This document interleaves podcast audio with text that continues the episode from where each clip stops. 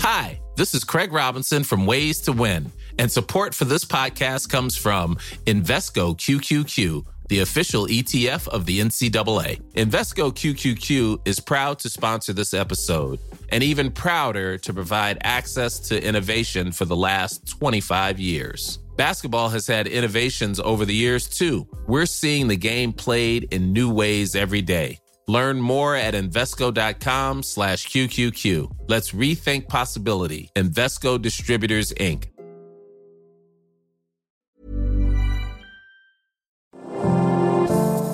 Bonjour et bienvenue dans Mon Stade à moi, le podcast Est républicain, républicain Lorrain et Vosges Matin qui va vous faire découvrir les champions de nos régions sous un jour nouveau.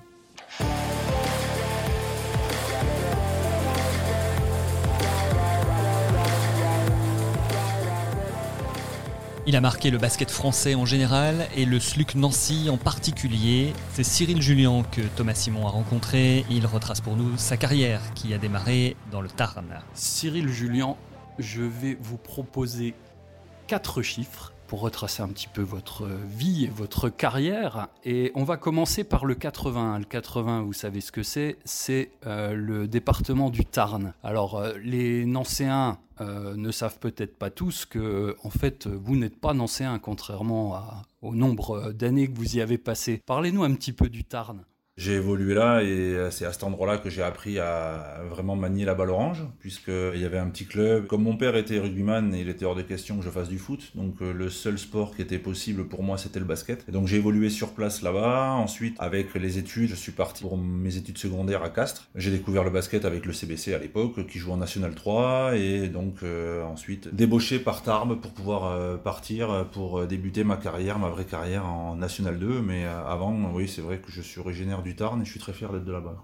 Et vous gardez quelle relation encore avec la région, le département, la famille peut-être encore? Enfin, vous y retournez de temps en temps? J'ai encore euh, une grosse partie de ma famille là-bas, voire euh, presque toute ma famille là-bas, sachant que mon père est gascon, donc euh, du Gers. Donc on a toujours des contacts avec ma famille sur place. Après, j'ai un de mes meilleurs amis qui habite aussi dans le village, qui en est né à trois jours, à trois jours d'écart. Donc on est toujours en rapport. Et puis sinon, je descends très régulièrement là-bas puisque c'est compliqué pour certains de, de, pouvoir se déplacer pour des soucis soit financiers, soit des soucis matériels. Donc une fois par an quand c'est possible et quand le, la limite et que le confinement n'est pas là, ben, on prend la voiture et on descend. Je crois savoir, si je dis pas de bêtises, que euh, au tout début de votre carrière de basketteur, dans le Tarn justement, je ne sais plus dans quel club, vous avez eu affaire à quelques, quelques gloires euh, du coaching, non? Ah, j'ai eu affaire à quelques petites gloires du coaching, dont euh, Bill Lindsay, qui était venu me voir. J'ai eu Eric Poirier, j'ai eu Lucien Legrand, Lucien Legrand qui était quand même l'entraîneur à l'époque de l'INSEP à, Paris, et c'est grâce à lui aussi, avec Florent de Chaumet, si j'ai pu percer, puisque un jour euh, mon père reçoit un coup de fil et euh, je le vois rigoler, il raccroche et euh, il me dit fais ton sac, je comprends pas pourquoi. Et une heure et demie après, il y a Lucien Legrand et Florent de Chaumet qui viennent me chercher pour partir faire le stage avec l'équipe de France junior. donc on est en 92 pour le dernier stage qui était à Arles-sur-Tech, donc pour pouvoir partir faire les championnats d'Europe à Budapest. Je fais partie, enfin des, je suis la dernière roue du carrosse quoi. Et en fait, en travaillant correctement et avec un coéquipier que tout le monde connaît, qui est Laurent Sierra, qui m'a pris sous son aile ben, j'ai réussi à, à m'imposer dans cette équipe-là et on est devenu champion d'Europe à Budapest en 92.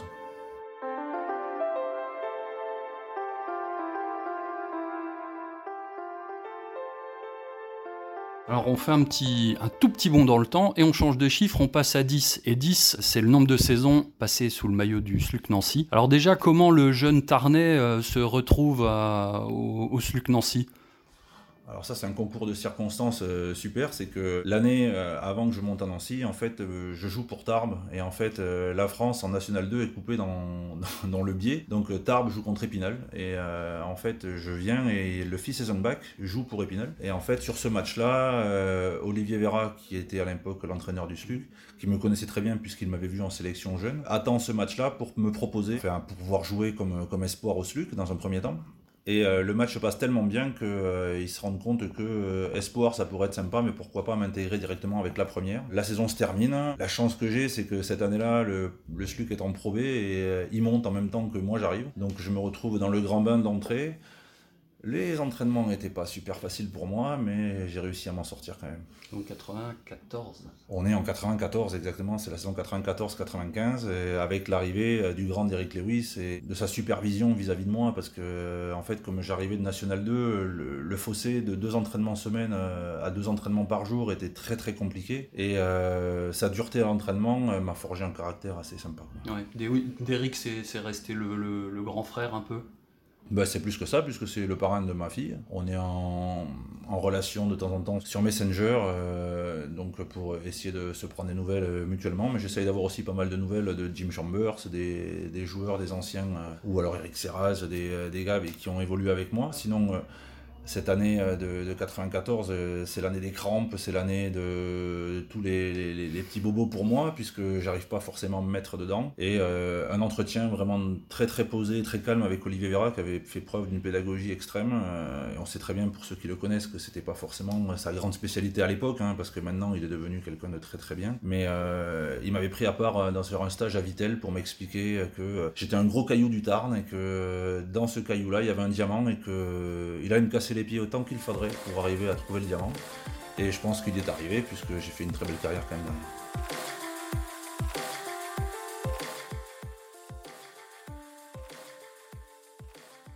Résumé 10 saisons à, Nancy euh, en quelques minutes, ça paraît compliqué, mais il y a, quand même, euh, on peut peut-être ressortir deux, choses principalement. Au moins deux titres, voilà, c'est ça, c'est la, Coupe Corac en 2002 et le titre de champion de France en 2008. Alors la Corac, plus particulièrement pour moi, me tient euh, beaucoup à cœur parce que M. Eisenbach était encore là. Et c'était une promesse que j'avais faite de ramener un titre et un titre de champion, mais malheureusement il n'aura pas eu le temps de voir le titre de champion. surtout de mener cette équipe jusqu'au bout. Je me suis flingué les, les croisés euh, quelques jours avant la, finale retour. Et c'était euh, pour moi un crève-cœur de me retrouver euh, assis sur le banc à attendre que ces 26 points-là ne fondent pas trop vite comme neige au soleil à Rostov. Et puis avec un gros match de Vincent et de Fabien qui nous ont permis de maintenir la tête hors de l'eau. justement en parlant d'eux, eh ben, j'ai récemment échangé avec Rosland et puis avec Goran Boskovic qui, qui étaient vraiment nos deux ailiers, un shooter, l'autre qui était un peu plus en percussion. Et puis sinon, notre, une autre date, c'est vrai que le, la finale gagnée à Bercy reste aussi un, grand moment. Quoi. Surtout avec Tony euh, qui, était, qui était venu euh, pour, pour nous supporter. On avait aussi euh, à cœur de se, se, venger un petit peu de Rouen qui nous avait malmené la saison d'avant. mais bon, je pense que ce jour-là, on marchait sur l'eau, donc il aurait pu rien nous arriver. Oui, je crois que Eva Longoria, gentil en demi-finale, tout le monde s'en souvient. Alors ça, euh, je pense que tout le monde s'en souvient, mais bon, euh, on n'avait pas trop la tête à regarder dans les gradins quand même. Je pense que euh, au niveau journaliste et tout ça, vous aviez le temps de regarder. Nous,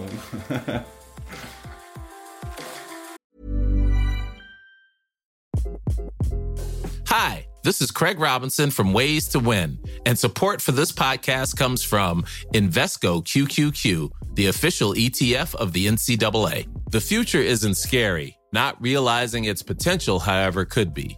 Just like on the recruiting trail, I've seen potential come in many forms as a coach. Learn more at Invesco.com slash QQQ. Let's rethink possibility. Investco Distributors, Inc.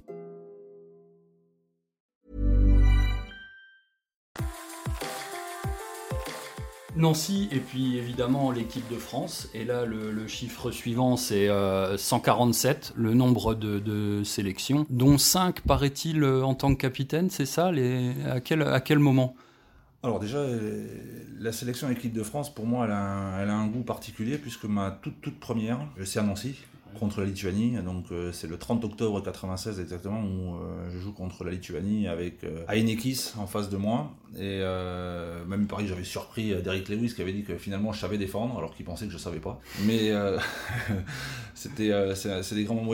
Alors les sélections équipe nationale c'est 135 plus 12. En fait il y, avait des matchs des matchs amicaux qui sont qui sont pas cumulés mais bon en tout ça fait 147 et 5 comme capitaine parce qu'en fait quand on fait des, les tournois pré-olympiques les choses comme ça, on peut pas garder le capitaine officiel, donc on faisait tourner. Donc sur les matchs préparatoires au Longong ou à Perth qu'on a pu faire pour les Jeux en 2000, on était des capitaines à, tour de rôle. Euh, et en fait, j'ai eu cinq matchs de préparation où j'ai été capitaine des Bleus. Donc en plus, c'est un bon souvenir puisque c'était en 2000, c'était pour le tournoi préparatoire olympique. Alors justement, l'équipe de France, idem par rapport au SLUC, on va avoir du mal de, tout résumer là en, deux minutes, mais il y a forcément un événement qui est resté dans la mémoire des gens, c'est la médaille d'argent aux Jeux de Sydney en 2000. Ça, reste le, le, moment fort sous le maillot bleu?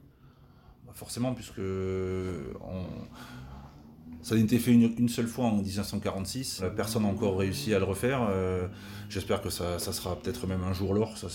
c'est tout le mal que je souhaite aux équipes nationales. Mais euh, c'est vrai que monter sur le podium olympique, on n'y a même pas rêvé euh, avant de partir. On partait là-bas et dans un premier temps, on part pour redorer le blason, le blason de l'équipe de France par rapport à ce qui s'était passé en 84. Parce qu'apparemment, on nous avait expliqué que l'équipe de France de basket en 84 avait été avec un comportement pas forcément très très sympathique et en termes de verbal ou euh, physique, quoi. Donc euh, la première chose qu'on nous a dit quand on arrive, nous on pose les pieds à Cinéa, c'est l'équipe de France de basket. Ouais, oh putain merde, on va revivre 84. Donc c'était même resté encore ancré dans le village olympique et des choses comme ça. Nous, on a fait notre petit bonhomme de chemin. Ils, se sont, ils ont bien vu qu'on était une équipe assez, assez clean. On fait ces fameux tournois pré-olympiques euh, sur place, sur place là-bas. Et petit à petit, euh, ben, on se rend compte qu'il y a quelque chose à faire. Jusqu'au jour où on joue les États-Unis, où on se rend compte que là, il y a quand même un fossé très très conséquent sur le dôme de, Sydney. Après, on s'en sort euh, sur un match génial de Antoine contre la Chine, où ben, on, se qualifie pour ces, ces quarts de finale contre le Canada, puis l'Australie, et puis pour moi, je sais que les gens retiennent souvent la finale, euh, mais pour moi, le plus beau match que j'ai participé avec les Bleus au JO, c'est l'Australie. C'est euh, jouer le pays hôte chez eux, alors j'aime pas dire qu'on leur a mis une déculottée, mais on leur met quand même 26 points. C'est euh, quand même euh, quelque chose d'assez grandiose de se dire que dans le Superdome de Sydney, on a euh, la capacité de pouvoir faire chavirer le public, parce qu'au bout d'un moment, le public quand même applaudit aussi bien la France que l'Australie, et c'était pour moi le plus grand moment des Jeux. monter sur le podium, c'est chouette. Se faire mettre la médaille du tour, c'est forcément c'est super. Mais il y a trois moments pour moi, c'est la cérémonie d'ouverture, l'Australie et forcément la, médaille. Oui, puis les gens se souviennent aussi, alors peut-être plus de, la finale parce qu'il y a la médaille au bout, et puis aussi parce que c'est Team USA en face, et qu'il y avait quand même quelques clients de mémoire, euh, Kevin Garnett, Vince Carter, euh, Jason, Kidd, euh. Alan Houston, Vin Baker, Alonzo Mourning, oui c'est vrai que c'était des gros clients, mais c'est comme si c'était prévu pour eux, c'était déjà ancré que, quoi qu'on les fait douter quand même, on est à 4 points à 3 minutes de la fin. Mais euh, c'est vrai qu'on est euh, en face de, de, gros gros clients qui étaient euh, programmés pour être, pour être champion olympique. Moi, un truc qui m'avait touché, franchement, ça m'avait marqué. Jim Bilba me demande, lui en tant que capitaine, de venir sur la conf de presse de l'après-Australie. Donc c'est Jim et moi qui sommes, et je crois qu'il y a Antoine aussi avec Jean-Pierre de Vincenzi, on est sur la, et à côté. Alors pour les plus anciens, ils se souviendront de Andrew Gaze, qui était pour moi le, un des plus beaux joueurs australiens euh, des, années 90-2000. Euh, et un journaliste qui se pointe et qui lève la main et fait euh, Voilà, votre père a fait plusieurs fois les Jeux Olympiques, il n'a jamais réussi à ramener une médaille. Vous, c'est votre quatrième ou troisième Olympiade. Est-ce que vous pensez qu'un jour vous allez ramener une médaille? Et stupéfait de ce genre de questions. Et puis quand tu sais que le lendemain, il joue contre la Lituanie, la Lituanie les sort, et donc non, il n'aura pas de médaille. Et ce mec-là, il va avoir fait quatre fois les Jeux Olympiques, il aura eu zéro médaille. Son père a fait pareil. Je sais pas si j'ai un fils, je cherche à conjurer le sort pour pouvoir avoir une médaille, mais dans une autre discipline. Quoi. Bah alors au moins dans la famille, quelqu'un l'aura eu la médaille. Peut-être. la famille Julien. Ah, la mienne, ah oui, oui. oui. Pour terminer sur l'équipe de France, est-ce que la, le chapitre sans doute moins marrant, est-ce que la sortie est plus amère? Et là, je me souviens aussi, on est dans le contexte euh, de l'avant championnat du monde au Japon 2006. 6, ouais. je crois 2006. Et ben vous êtes dans le dans, la course jusqu'au bout. Et puis au dernier moment, boum, euh, Claude Bergeau de mémoire euh, prend un gamin qui s'appelle euh, Johan Petro. Ouais, en fait c'est un, contexte un peu plus particulier que ça. On vient de sortir d'une grosse saison avec le SLUC et on a fait tous les matchs, plus la Coupe de France, plus plein de choses où à chaque fois on est allé jusqu'au bout, jusqu'au bout, jusqu'au bout. Et je suis reçu par Jacques Commer et Claude Bergeau et ils me disent avec mince, il me manque un sur les trois, sur le trio. Enfin bon, c'est pas grave. Et euh, ils me disent euh, bah écoute, Cyril, toi, tu as eu une saison complète. Prends ton temps pour venir. Euh, on sait que tu as, beaucoup encaissé cette saison. Tu as été titulaire quasiment à tous les matchs. Donc, souffle la, première semaine. On sait pas si on va t'associer à Ronny Turiaf ou Johan Petro pour partir au championnat du monde. Bah, je dis, bah, écoutez, prenez le temps dont vous avez besoin. Donc moi, j'alternais entre les kinés, aller faire des séances de shooting avec Jacques, aller faire des choses comme ça avec Boris et Tony. J'étais mis sur le terrain pour faire ce qu'on appelle les répétitions des systèmes, pour être certain qu'on est tous calés en timing et tout. La première semaine se passe euh, et euh, Bergeau m'appelle et il me dit voilà, écoute, euh, je pense que je vais garder Turiaf. Bah, je dis écoute, ça va faire une bonne paire avec moi, on se connaît en plus. Il me fait non, non, je te mets en concurrence avec Petro. Je dis, mais alors je comprends plus. Je dis, parce que moi, tu m'avais dit que euh, tu allais m'associer avec un des deux, et puis finalement, euh, ouais, non, mais on trouve que tu étais vachement en retrait et euh, que tu n'étais pas investi au niveau des entraînements. Donc je me suis permis de lui réexpliquer que c'est eux qui m'avaient demandé d'aller à pédale douce, quoi, pour pouvoir. Et puis derrière, je me retrouve en face de quelqu'un qui a déjà une semaine plein fer dans les pattes, et moi qui ai fait presque de la dilettante à pouvoir juste récupérer de ma grosse saison, et forcément, le temps que je me mette au niveau et que je reprenne vraiment à fond, à fond, puisque je savais que j'avais encore un mois de préparation derrière, surtout en allant en Chine. Et il me prend quand même en Chine. Et on fait un tournoi en Chine où je me démerde plutôt bien, mais euh, il préfère garder euh, Petro, euh, puisque lui il a plus de matchs avec les Bleus sur ce tournoi, enfin sur ces tournois-là. Et je me retrouve à faire un vol, enfin c'est que Tony et Boris qui m'ont accompagné jusqu'à l'aéroport d'Hong Kong. Et ensuite je monte dans l'avion, et sur 15 heures de vol, je me tape 14 heures de turbulence. Et quand je me pose à Paris, je descends, j'achète l'équipe, pour pas les citer, j'ouvre le journal et qu'est-ce que je vois? Petro et Turiaf mis à pied parce qu'ils n'ont pas respecté l'horaire de l'entraînement. Et là, il me prend une colère et je crois que j'aurais tout pété. Je crois que j'ai appelé Tony, j'ai appelé Boris, je leur ai laissé des messages à rallonge sur le téléphone et Tony m'a rappelé très poli en s'excusant que euh, il fallait que je sois tolérant par rapport à la jeunesse, mais que forcément euh, ils auraient mieux fait de me garder parce qu'au moins il y aurait eu euh, quelqu'un qui aurait pu cadrer un peu tout ça. Tony Parker, qui pour l'anecdote ne participera pas non plus au championnat du monde en 2006 puisqu'il se blessera au doigt juste avant. Juste avant, ouais.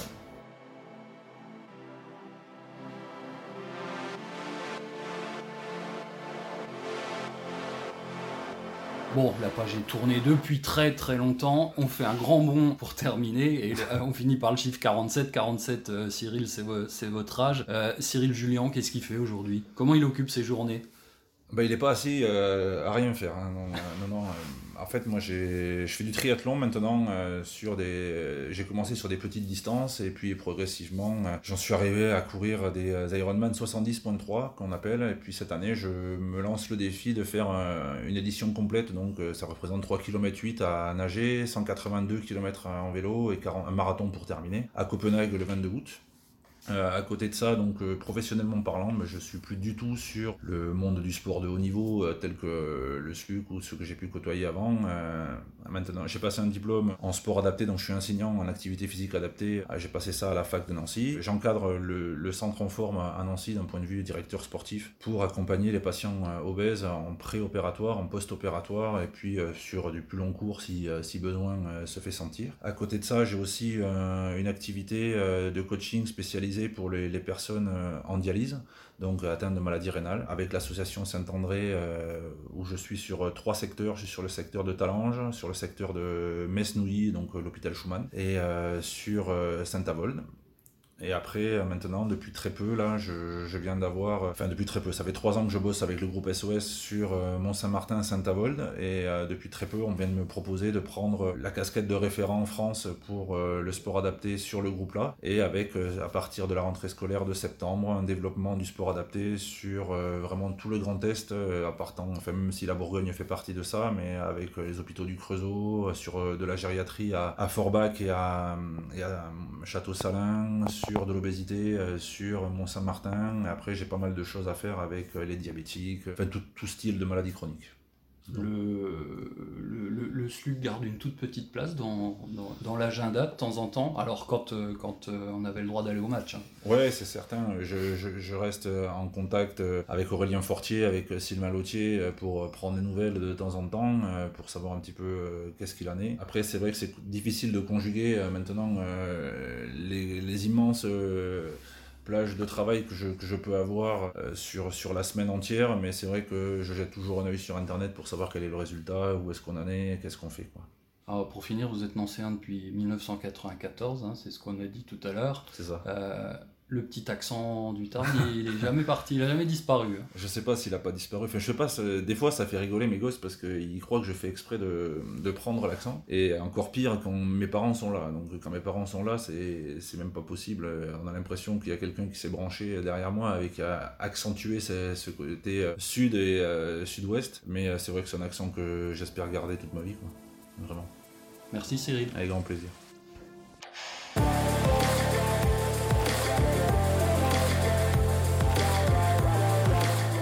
C'était le basketteur Cyril Julien dans Mon Stade à moi avec Thomas Simon. Mon Stade à moi, c'est le podcast des rédactions sport de l'Est républicain, du Républicain Lorrain et de Vosges Matin.